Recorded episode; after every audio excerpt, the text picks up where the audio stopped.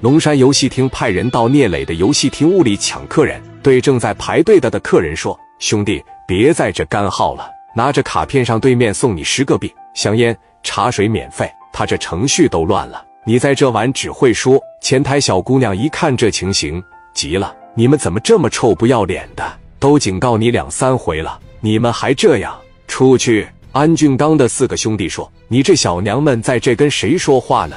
在这瞎逼逼啥？”手里边就剩这十多张卡片了，让我发完我就回去。前台小姑娘说：“不行，我绝对不能让你在这发了。我作为这里的员工，我必须维护我们的利益。玩家全让你们拉走了，哪行啊？你把这几张卡片给我，你给我。”前台小姑娘把卡片抢了过来，哗啦一下直接就撕了，往地上啪的一踩。小姑娘两手叉腰：“你们赶紧出去啊！你们要不出去的情况下，我找我们蒋元大哥。”你可没有好下场！那四个小子一听，我操，游戏厅很火，前台小丫头也这么烈吗？前台小姑娘说：“你可能不知道我们老板聂磊是什么人，你也不知道在这看场子的蒋元，他是我们磊哥的妹夫，都要结婚了，你知道吗？”安俊刚的一个小弟上去，对着前台小姑娘就是一个大嘴巴：“你个臭娘们儿！”小姑娘脾气也上来了，上前对着那小子就开始撕巴。那小子一把薅住了小姑娘的头发，猛地往前一拽，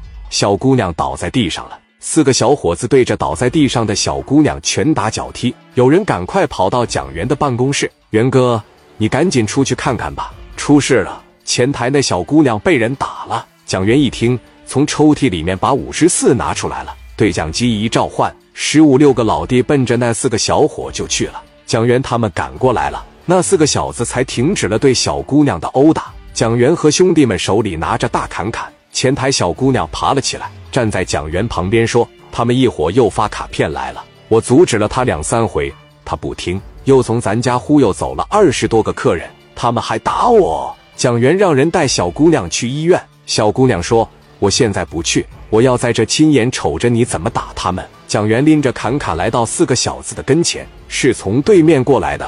昨天没提醒过你吗？今天还要来？那四个小子连忙说：“昨天我们没在，今天我们刚来。我们是安俊刚刚哥的兄弟。”蒋元咔嚓一下砍在了说话小子的脑袋上，又一下砍在了小子的肩膀上，瞬间这小子就倒地上了。蒋元手一挥，一个也别放过，给我砍！不大一会儿，满地的西瓜汁。蒋元对被打的前台小姑娘说：“不哭了，不哭了。”转头。